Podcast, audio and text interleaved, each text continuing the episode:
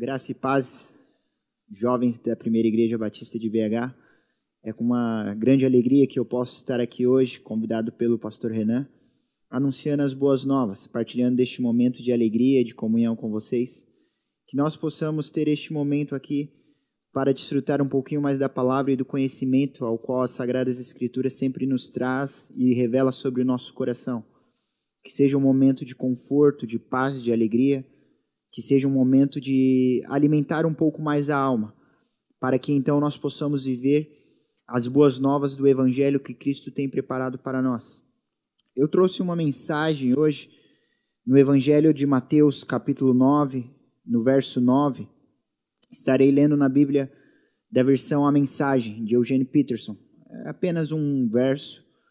Querei, irei querer me atentar neste verso, ao qual é um dos chamados de Jesus a um de seus discípulos, a um homem ao qual iria segui-lo, iria ouvir os seus ensinamentos, aprender como ele vivia e fazia, para que então pudesse colocar sobre a sua vida e sobre a sua prática aquilo que ele sempre ouviu de Cristo, aquilo que ele sempre ouviu do Mestre.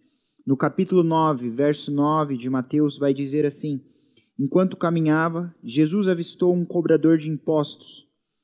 Seu nome era Mateus. Jesus convidou: Venha comigo. Mateus levantou-se e passou a segui-lo. Simplesmente este verso. Neste momento eu peço que você curve a sua cabeça, façamos uma oração, para que assim Deus possa abrir o nosso coração, que nós possamos estar sucessível à mensagem dele e bem, bem prontos para acatá-la, para ouvi-la e colocar dentro de nós e deixar ela frutificar, deixar ela florescer. Façamos essa oração. Deus, graças te damos pela tua misericórdia, por tudo que tens feito e tudo que tem nos dado.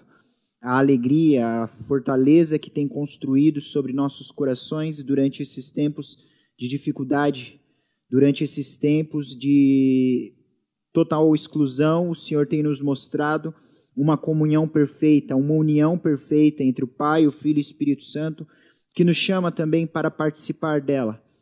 Muito obrigado pela provisão, por tudo que tem dado, tudo que tem feito e até aqui nos fortalecido, mesmo nós sendo falhos, fracos e pecadores.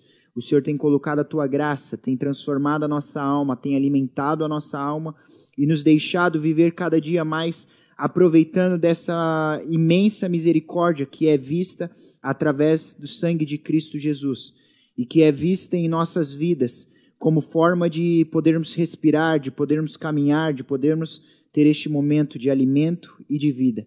Que durante este culto, que durante esta pregação venha a ser aquele momento ao qual os nossos corações são quebrados, são transformados, são reconstruídos, são refeitos e que através da tua palavra possamos ouvir aquilo que o Senhor tem para ministrar em nosso coração e que totalmente desligados das coisas e conectados somente em Ti, ainda que por uma tela, nós possamos ouvir esta mensagem e possa ministrar em nosso coração de uma forma que nós venhamos entender o propósito e o sentido de nossa vida.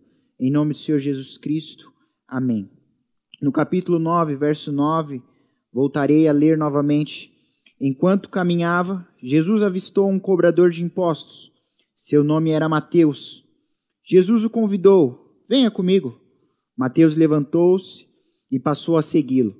Mateus ele escreve esse evangelho após ter aprendido e ter visto aquilo que Cristo ensinou.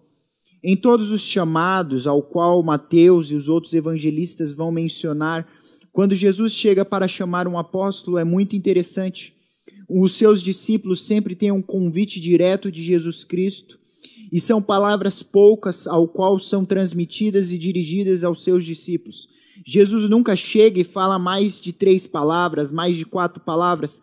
Simplesmente ele chega e diz: Venha comigo, siga-me, largue as suas redes, me acompanhe. São palavras rápidas e é interessante que todos aqueles que ouvem as suas palavras rapidamente deixam as suas redes, deixam os seus afazeres, deixam os seus serviços e começam a seguir a Cristo e começam a caminhar da forma que ele caminha e ver as coisas que ele faz e ficam admirados.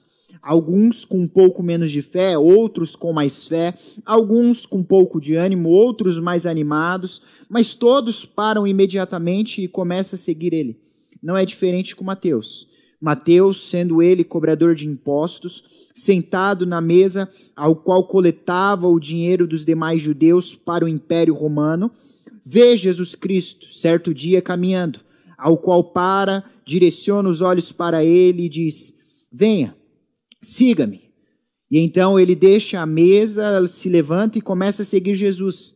Começa então a caminhar com ele, a aprender daquilo que ele tem feito curado os enfermos, expulsado os demônios, libertado os cativos. E tem feito isso de uma forma eficaz e totalmente profunda, a ponto de seus discípulos olharem para ele e dizer: realmente este é o Cristo. Este é o Filho do Deus vivo. Este é aquele quem faz e que transforma as vidas. Este é o prometido ao qual viria e transformaria Israel, ao qual iria juntar novamente o povo de Israel e não somente o povo de Israel, mas todas as nações. Este é o prometido que iria mudar o mundo. Mateus, o cobrador de impostos, não era bem visto naquela época por todos os que estavam ao seu redor. Só para explicar um pouquinho da história de Mateus, Mateus ele era o cobrador de impostos. Mas o que, que isso tem de tão ruim cobrar o imposto, cobrar as taxas para o Império Romano? Essa função, assim que o Império Romano chegou na cidade de Israel, ali na localidade onde eles estavam e tomou Israel, então eles colocaram as práticas deles, eles colocaram os costumes deles, e ninguém poderia ser livre, ter comércio ou qualquer outra coisa se não pagasse imposto para os romanos. Então eles pegam israelitas, pessoas da nação de Israel, e faz com que estas pessoas comecem a cobrar o imposto do seu próprio povo por um salário, por um ganho. Então estes, ao qual cobravam os impostos como Mateus, ficou mal visto pois ficou sendo considerado como um traíra, ficou sendo considerado como alguém que não faz parte mais do povo, que não luta pela causa do povo, que não contribui com a causa do povo. Então agora todos que estão ao redor dele vê ele como um homem ruim, porque ele faz a atividade suja de cobrar o imposto, de tirar o dinheiro dos comerciantes daquela nação, de tirar o sustento de um pai, de uma mãe, de um filho, de uma filha, e fazia com que este dinheiro retirado fosse para o Império Romano. Então todos que viam Mateus não consideravam ele uma boa coisa.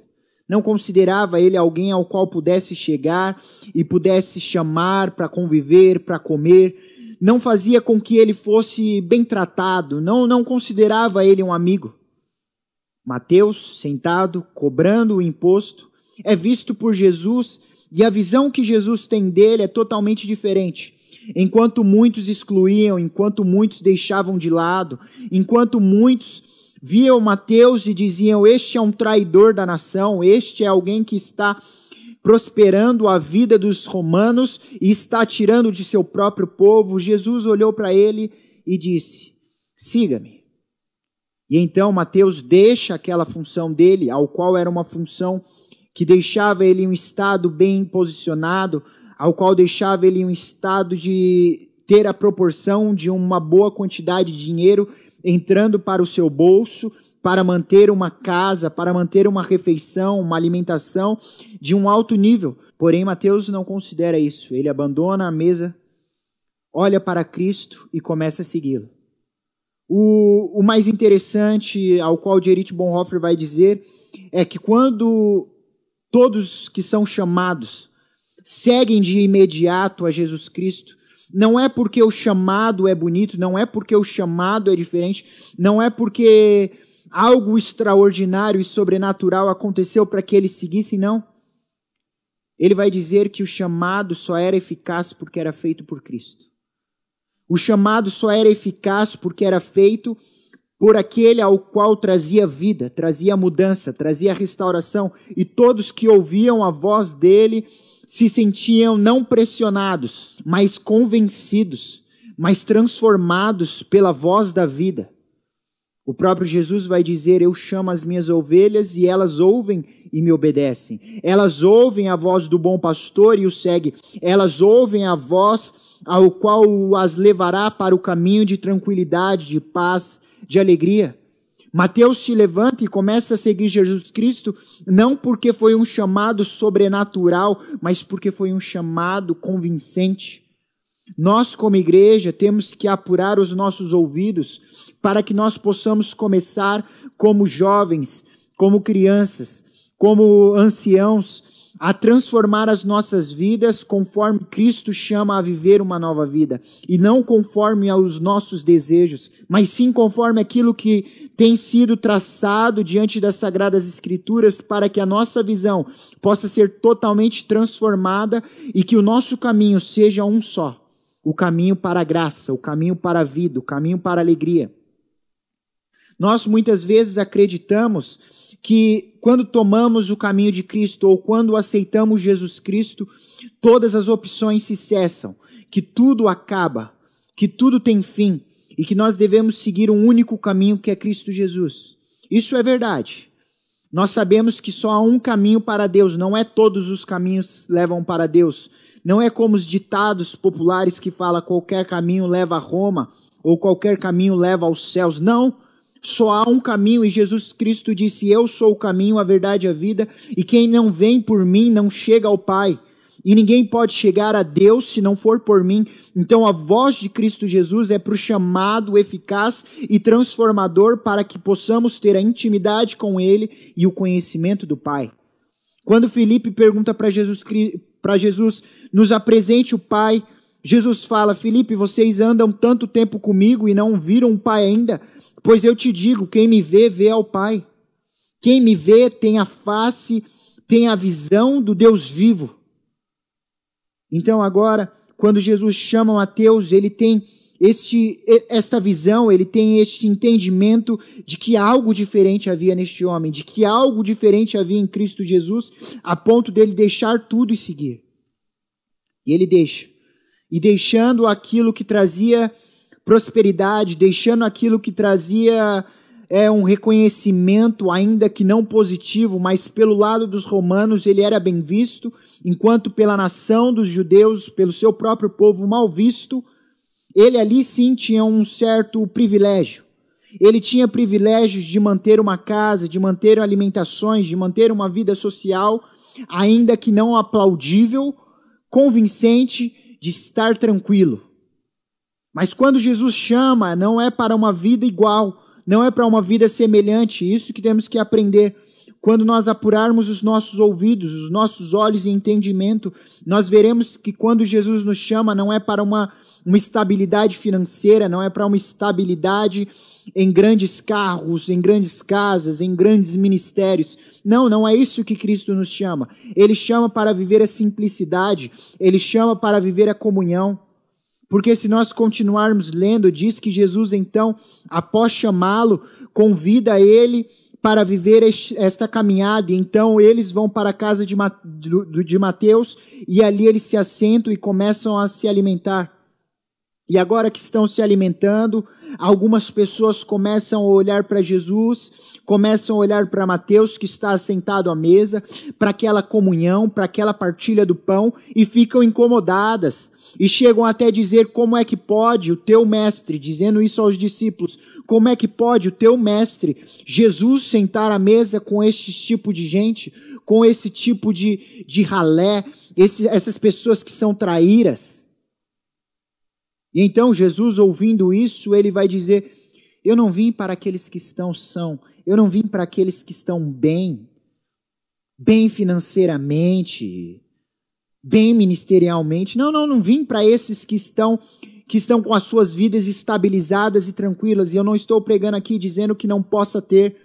Pelo contrário, a caminhada e a intimidade com Cristo sempre nos proporcionará esta vida, esta vida de ter algo palpável, visível, um ministério bem edificado, uma vida financeira equilibrada, ter uma vida conjugal alimentada pela vida de Cristo, um namoro e um relacionamento com a paz do Deus vivo, ao qual faz com que nossa caminhada seja sempre frutífera.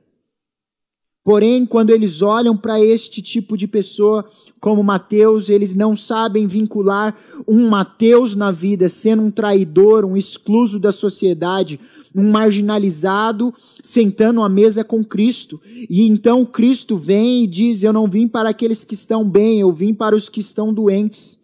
Esta doença pode ser tratada como vários tipos de doença, doença espiritual, física, financeira, seja qual for. Ele fala: Eu vim restabelecer a ordem. E depois que Mateus começa a ver esta perspectiva de uma restauração da ordem, ele é um dos evangelistas que vai mais dizer a respeito da vinda do reino de Cristo.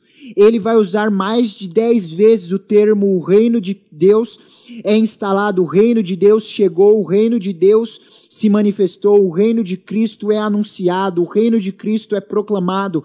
Ele é um dos evangelistas que vai apresentar a manifestação de Deus com uma forma totalmente diferente, totalmente radical, totalmente transformadora. Então a visão que as pessoas tinham a respeito do reino de Deus começa a mudar aqui não somente com Mateus, mas todas as narrativas que Mateus começa a tratar no Evangelho.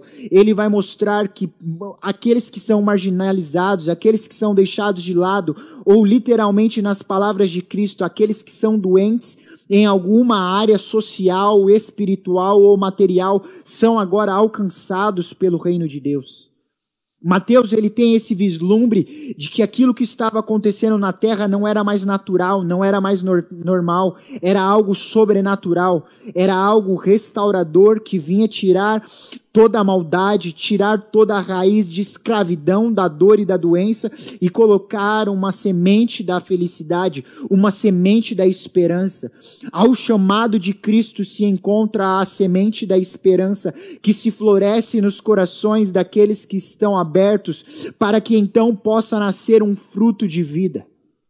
Não podemos ouvir a voz de Cristo dizendo: Vinde a mim, todos vós cansados e oprimidos, e quando chegarmos em Cristo, continuarmos cansados e oprimidos. Porque se chegarmos diante de Cristo, Ele, primeira coisa que fará é retirar o nosso cansaço, é retirar o nosso fardo, é tirar a nossa agonia, é tirar a nossa dor e plantar no mais profundo do nosso coração a raiz que crescerá e frutificará a alegria, a paz, o renovo não há possibilidade de ouvir a respeito do chamado de Cristo e não vincular o mesmo chamado à graça operante, à graça preciosa de Deus que faz com que a nossa caminhada seja trilhada pelo caminho da alegria, pois cada passo que damos pode às vezes ser tortuoso, pode ser às vezes duro, pode ser difícil. A vida neste mundo pode ser algo cruel, algo que traz angústia às vezes, mas tenha certeza que aqueles que caminham no caminho que Cristo tem proporcionado, chamado e construído, jamais irão ser desamparados. Jamais irão se perder. Jamais irão ficar confundidos e o chamado tem muito a ver com isso, com um propósito. O chamado de Cristo tem muito a ver com isso, com uma determinação que tomamos em nossa vida.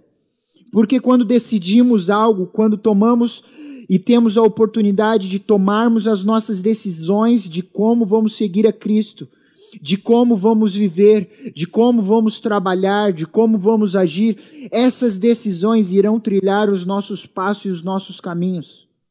Essas decisões irão fazer com que nós seguir, vamos seguir um passo ao qual não irá se desviar, mas que será reto, que será digno, que será verdadeiro.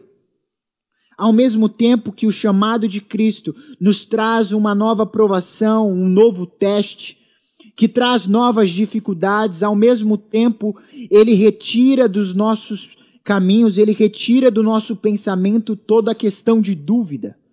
Porque quando decidimos caminhar a Cristo, não há mais alternativas contrárias, não há mais outras alternativas. Cristo é o caminho, o caminho é um e viveremos e seguiremos ele.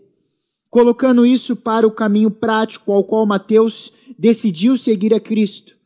Ele estava sentado na mesa, cobrando impostos, como era sua profissão de costume. Ele ouve o chamado de Cristo ele se levanta e começa a seguir a Cristo. Não há nenhum momento na história que diz que Mateus voltou para a mesa para coletar novamente impostos. Não há nenhuma parte do evangelho ou da história que diga que ele voltou para o caminho que ele andava, que ele vivia. Porque quando ele tomou a decisão de seguir a Cristo, decisões como a mesa de cobrança de impostos, trabalhar para o Império Romano, viver esta vida de exclusão já não fazia mais parte da vida dele. Agora, quando ele tomou o propósito em sua vida e a decisão de seguir a Cristo, uma única coisa ficou certa: Cristo me chamou e agora irei viver e seguir os passos dele, sem outras alternativas. A decisão agora é unânime. Se Cristo me chamou e eu decidi segui-lo, não há mais outras opções. Mateus ouve isso e é como se fosse um abraço em sua alma, porque ao mesmo tempo que Cristo chama, ele deliberadamente lança a graça, lança os braços, lança uma voz de consolo.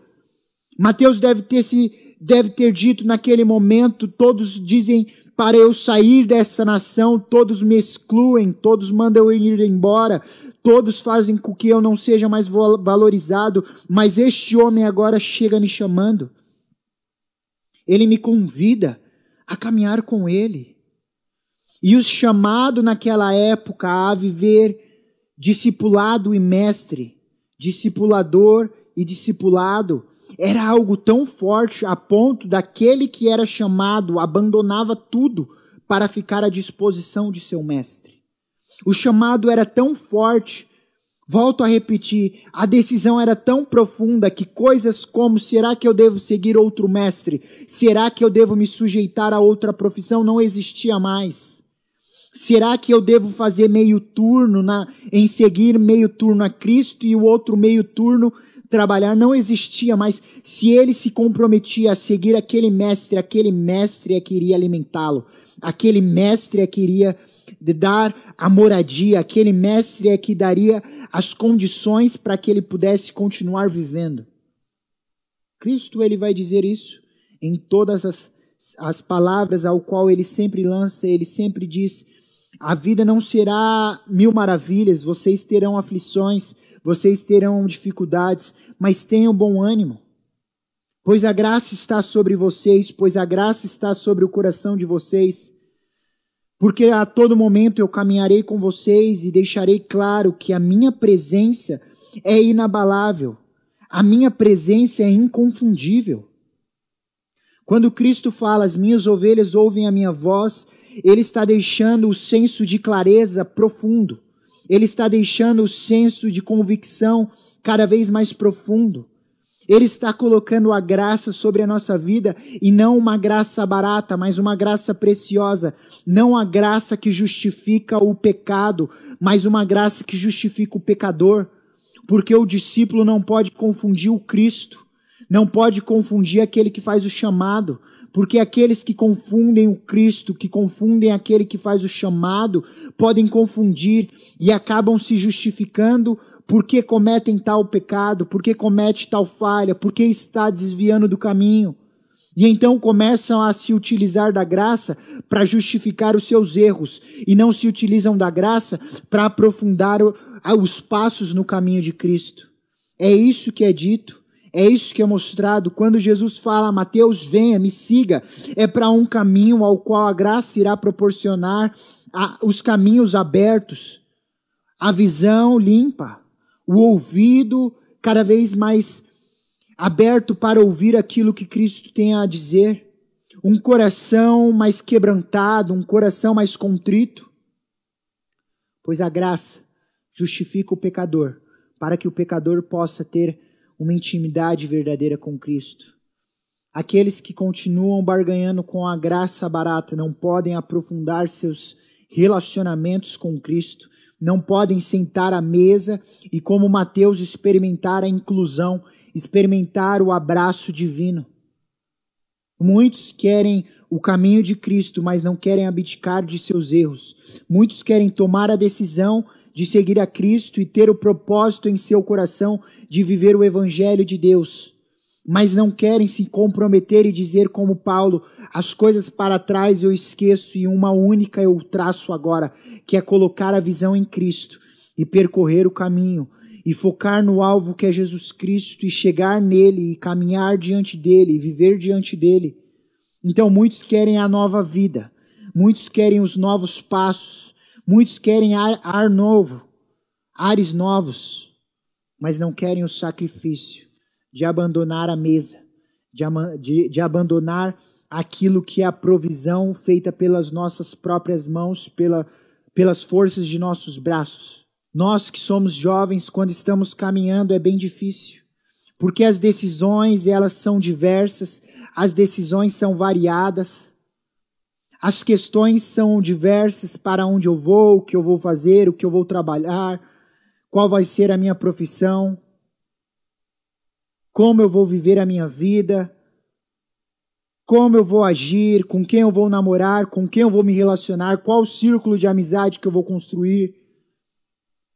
Durante o período da faculdade, com quem eu vou me relacionar.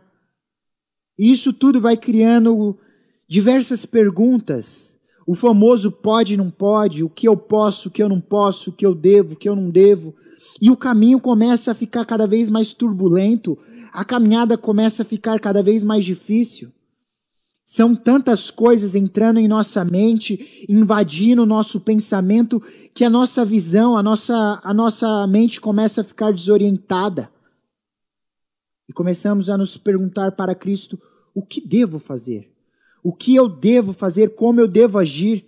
Como eu devo pensar? Como eu devo me comportar? Então Cristo fala: qual foi a sua decisão ao meu chamado?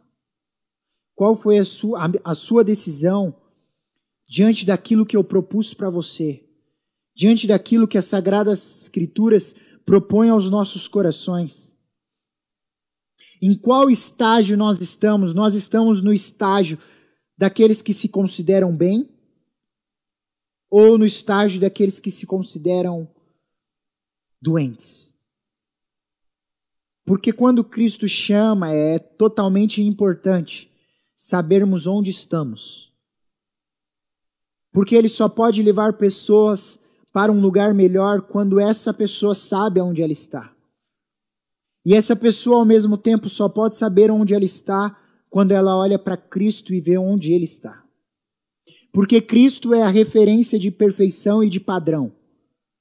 Então, todas as vezes que olhamos para Cristo, nós elevamos a nossa régua e o padrão da qualidade da nossa perfeição. Agora, quando olhamos para nós mesmos, nós temos que reconhecer que a nossa qualidade e o nosso padrão não está de acordo com o padrão de Cristo. É por isso que Paulo vai dizer que nós somos restaurados de glória em glória, para que nós possamos chegar à estatura daquele que é perfeito, do homem perfeito, que é Cristo Jesus. Então, todas as vezes que nós olharmos para as nossas condições e olharmos para a condição de Cristo, nós iremos ver aquilo que há de melhorar em nós, aquilo que há de melhorar em nossa vida. Por isso que quando nós olhamos para as sagradas escrituras, se ela não estiver nos incomodando, há uma mudança. Veja o modo como você está relendo e lendo a palavra de Deus, porque algo está de errado se ela não está transformando a sua vida, se ela não está transformando o seu padrão de qualidade, se ela não está transformando o seu critério de justiça, e não uma justiça mesquinha, de exclusão, mas uma justiça de amar a vida em Cristo, de amar a santidade, de abominar o pecado. Então nós precisamos voltar os nossos olhos e pedir misericórdia a Deus para que Ele possa se compadecer de nossas almas e dar em nosso espírito a verdade da compreensão que o Espírito de Cristo deixou. Tem uma frase que é muito impactante, ao qual diz assim: a graça, a graça de Deus, ela é de graça, não custa nada, mas o discipulado irá lhe custar tudo. A graça não tem preço para ser pago, mas o discipulado irá lhe custar tudo o que você tem. Porque no momento que decidimos ser discípulos, todas as outras coisas ficam de lado. E o padrão agora é Cristo. E agora a satisfação é se parecer com Cristo. é viver com Cristo, é viver para Cristo. Paulo vai dizer: em tudo que fizer, faça para a glória de Deus. Tudo que você for fizer, seja comer, seja trabalhar, seja, seja estudar, seja feito da melhor maneira, para que Deus seja exaltado. Mateus ele escreve este evangelho.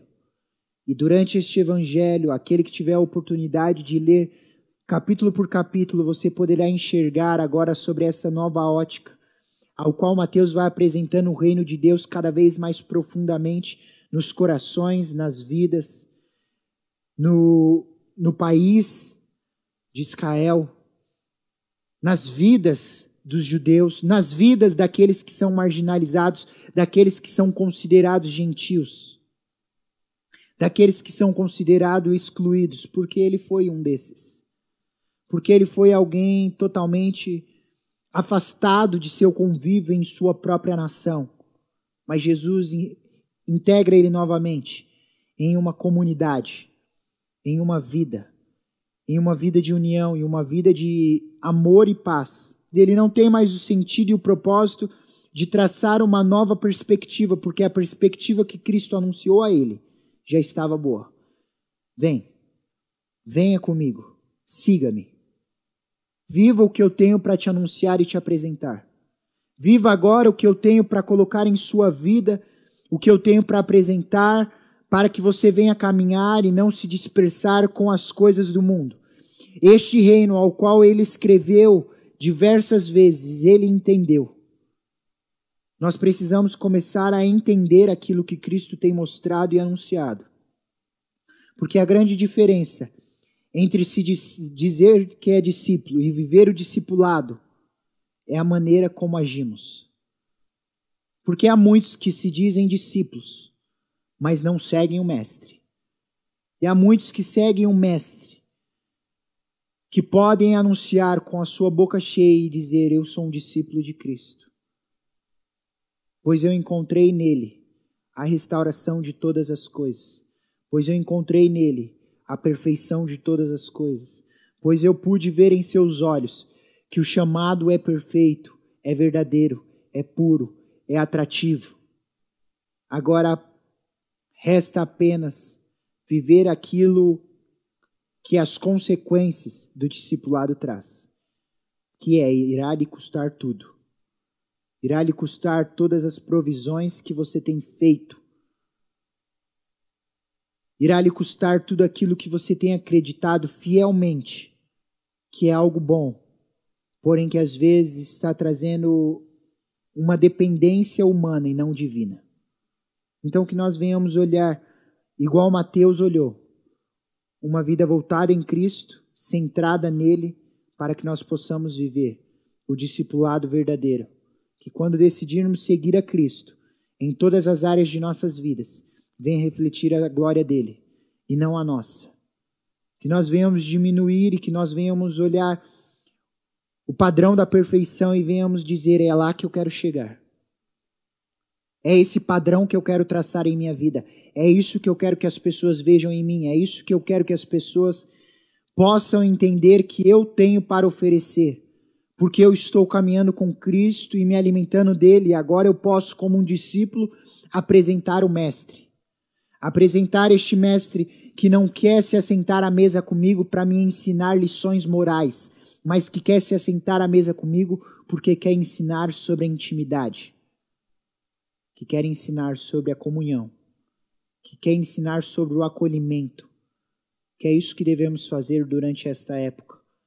Entender o nosso chamado de acolher aqueles que estão necessitados, aqueles que estão sofrendo em suas casas, sozinhos, aqueles que estão totalmente afastados e marginalizados.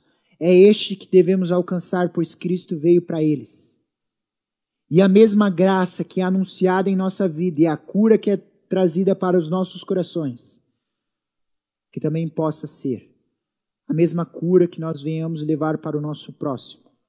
E que o nosso chamado, que a nossa vida de profundeza na intimidade que Cristo revela para nós, que cada vez venhamos entrar mais para dentro daquilo que Cristo tem aberto para que nós possamos compreender aquilo que Ele tem nos mostrado, tanto na Bíblia, tanto ao nosso redor, vidas que precisam ser alcançadas, vidas que precisam ser alimentadas.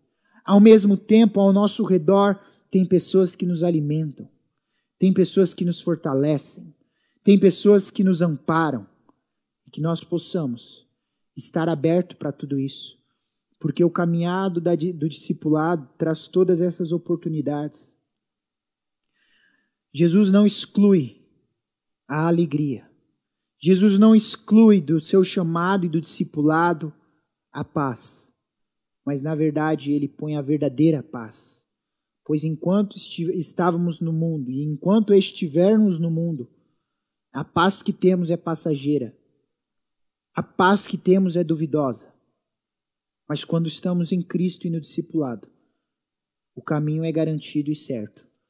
O caminho é garantido e certo, de que estamos no lugar certo, na hora certa e no caminho certo. Porque agora que decidimos seguir a Cristo, o nosso dever é viver como Cristo, é andar como Cristo e é colher os frutos de Cristo, ao qual também podem florescer através de nossas mãos, que rega, que planta e que Cristo também nos fará colher ainda nesta vida. Mas para isso, é necessário tomar o caminho do discipulado, como Mateus se levantou daquilo que era sua renda e sua tranquilidade, sua mordomia, e então tomou a seguir o caminho de Cristo. Jesus disse: O filho do homem não tem nem aonde repousar a cabeça. Mateus não se preocupou onde iria dormir. Mateus não se preocupou o que iria comer. Mateus não se preocupou o que iria vestir. Ele só se preocupou em ouvir a voz de Cristo e segui-lo. Que esse seja o meu coração e o seu coração. Que nós venhamos estar totalmente dispostos a se achegar a Cristo e deixar Ele iluminar os nossos olhos e ver o caminho precioso que Ele tem. Essa graça preciosa que nos traz alegria, que justifica nós como pecadores e que nos coloca a viver uma vida de santidade, de prazer, de alegria. Um caminho que trará convívio com pessoas boas, um convívio de discípulos, um, um caminho de comunhão entre Pai, Filho Espírito Santo e todos os santos espalhados pelo mundo. Que este caminho proporcione para mim e para você algo que nós nunca vivemos e que nunca experimentamos. Aonde estivermos, na escola, faculdade, trabalho, dentro de casa, na rua, que aonde estivermos, a única coisa preciosa que nós venhamos ter em nosso coração é a certeza que somos discípulos. Porque aquele que tem a convicção em seu coração que é discípulo, não se perde, não se engana e não se cansa. Que você possa ser o discípulo de Cristo, para anunciar as boas novas, para colher frutos e para estar decidido a fazer a diferença. Na sua igreja, na sua casa, aonde você estiver, que este ministério te alcance, pois o discipulado, ao entrar e aprender o que é o ser discípulo, nós acatamos a uma vida de viver para Ele, de entregarmos tudo que temos a Ele e de dependermos somente a Ele. E isso se torna o nosso ministério. Muitos dizem ministério é só para aqueles que estão dentro da igreja, só para aqueles que exercem cargo pastoral, cargo de obreiro. Não. Todos podem ser Todos podem ser ministros de Cristo, pois aqueles que são discípulos já ministra o caminho da verdade. Todos aqueles que são discípulos ministra o caminho para a graça. Que você possa ser e ministrar essa graça que Deus colocou em sua vida e que a sua vida pode mostrar a outros. Esteja sempre aberto e no caminho certo.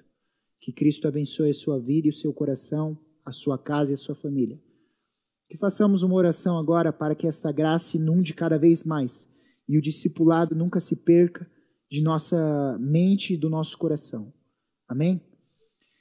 Pai, graça te damos porque o Senhor nos mostrou esse discipulado, nos mostrou este caminho. Não um caminho alternativo, mas um caminho único. Um caminho único para a paz, um caminho único para Deus. Um caminho único para a tranquilidade de alma, a tranquilidade de mente, a tranquilidade em tudo que formos tomar como decisão, porque sabemos que a decisão perfeita já foi tomada, te seguir, viver para ti.